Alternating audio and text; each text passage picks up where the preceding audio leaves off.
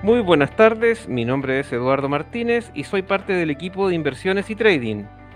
Les damos la bienvenida, viernes 3 de diciembre, una semana cargada de noticias. Gabriela, hola, ¿cómo estás? Buenas tardes.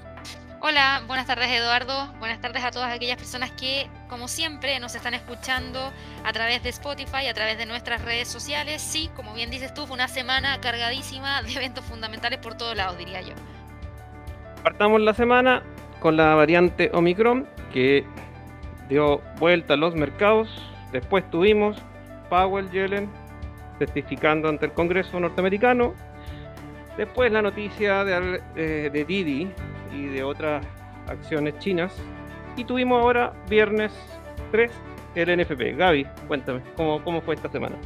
Mira, la semana pasada ya pensábamos que había terminado con bastante volatilidad por el tema de la nueva variante del COVID que es Omicron y la verdad es que esa volatilidad continuó durante toda la semana y ojo, creo que no va a terminar porque todavía hay mucho que dilucidar en relación a si es que efectivamente esa nueva variante es o no es más peligrosa que las otras variantes que ya conocemos. De hecho, en la semana yo les había comentado que habían varias cosas que estaban ocurriendo por distintos lugares en donde se evaluaba en un primer lugar que quizás la variante sí era más contagiosa, pero no necesariamente era más fuerte. Me refiero a generar una tasa de mortalidad más elevada, porque de hecho, después de un par de días de toda esta volatilidad que tuvimos a principios de la semana, el mercado se calmó un poquito porque tuvimos declaraciones por parte del asesor médico de la Casa Blanca, quien le bajó un poco la intensidad a toda esta preocupación que hay en torno a Omicron, diciendo que todas las personas siguieran con sus planes de vacaciones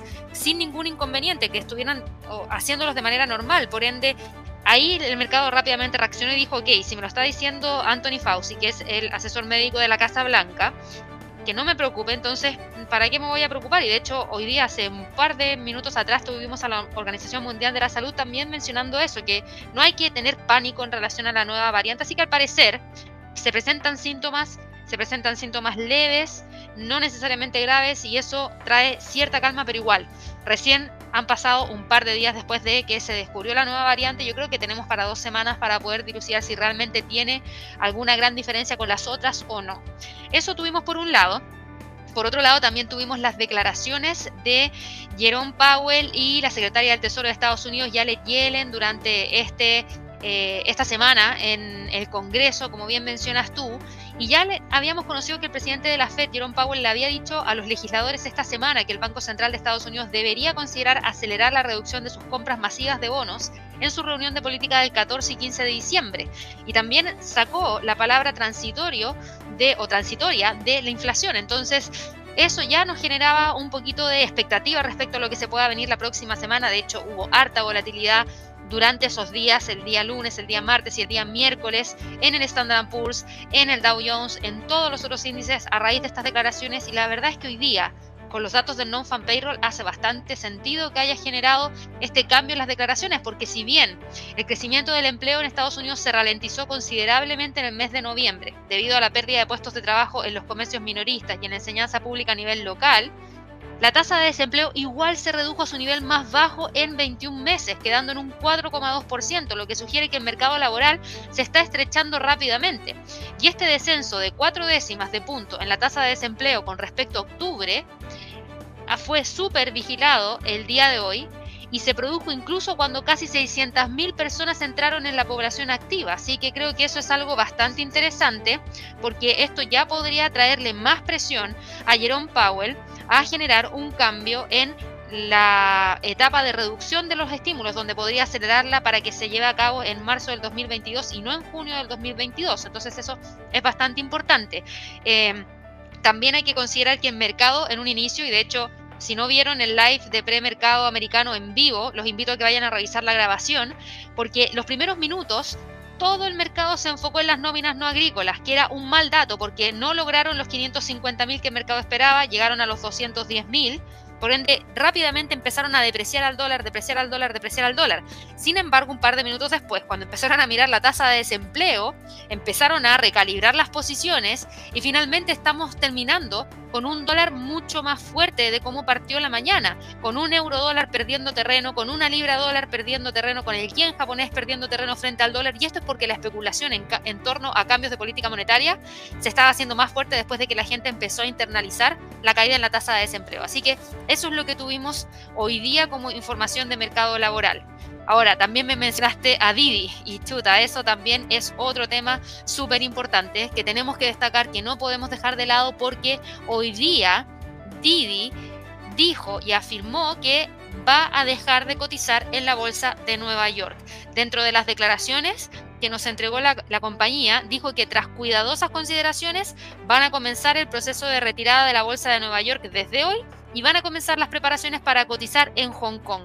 Esto lo hicieron después de que las autoridades reguladoras del mercado en Estados Unidos anunciaran la adopción de una enmienda a su reglamento que les permite sacar de cotización a firmas cuyas cuentas no sean analizadas por auditores autorizados, algo que ocurre con todas las firmas chinas que cotizan hoy en día en Wall Street.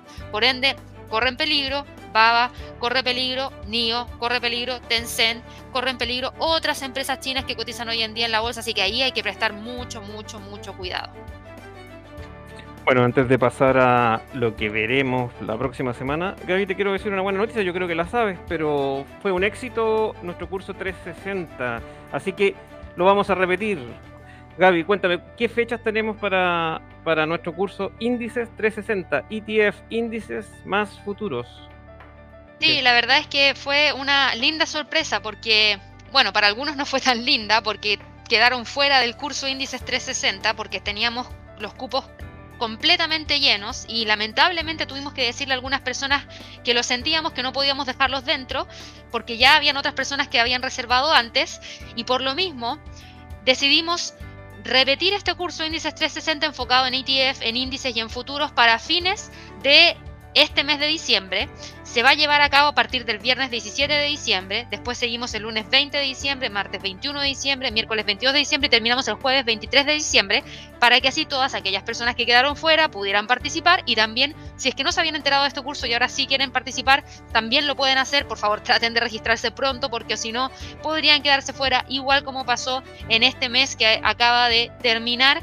Y este curso, la verdad es que yo le he puesto harto énfasis porque el próximo año vamos a tener cambios de política monetaria por parte de varios bancos centrales. Vamos a tener probablemente todavía incertidumbre por el tema de la pandemia. Probablemente empecemos a ver movimientos importantes dentro de la bolsa a raíz de cambios en las construcciones de las carteras de portafolio de los principales hedge funds, entre otros más, que van a generar movimientos dentro de los mercados. Por ende, para todas aquellas personas que quieran evitar esa volatilidad y quieran seguir tendencias de más largo plazo, por ejemplo, de algunas de algunas industrias en particular o sectores en particular, como por ejemplo energías renovables, como por ejemplo el área de la salud, como por ejemplo el sector del turismo y los viajes, para eso están los índices, para eso están los ETFs. Y creo que con este curso van a aprender muy bien cuáles son las diferencias que hay entre cada uno de ellos, cómo pueden construir un portafolio incluyendo este tipo de activos y también van a entender por qué los profesionales que realizan inversiones en grandes cantidades están utilizando cada vez más los ETFs. Así que no se lo pierdan, vayan a revisar la información. Les vamos a dejar los enlaces en Spotify, en nuestras redes sociales, en el canal de YouTube para que así puedan tener la información. Y obvio, vayan a nuestro sitio web en www.inversionesytrading.com. En recursos exclusivos, lo primero que van a ver es el curso de Lux del mes destacado con una estrellita de color dorado. Gabriela, ya la próxima semana? ¿Qué se nos viene?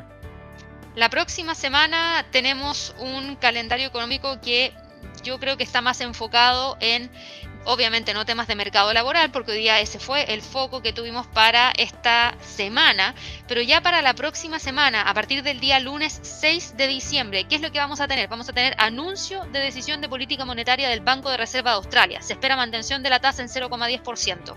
El martes vamos a tener el indicador CEU de confianza inversora en Alemania y las cifras de Producto Interno Bruto para Japón. El miércoles vamos a tener encuesta YOLTS de ofertas de empleo para Estados Unidos, decisión de política monetaria por parte del Banco de Canadá, que ojo, se espera que mantenga la tasa en 0,25%.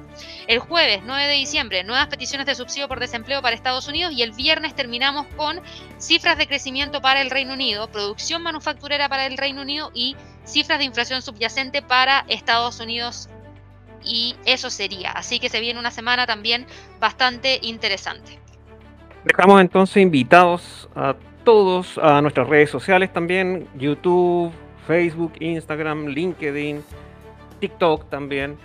Pero les recordamos, nosotros no contamos con una cuenta de Telegram.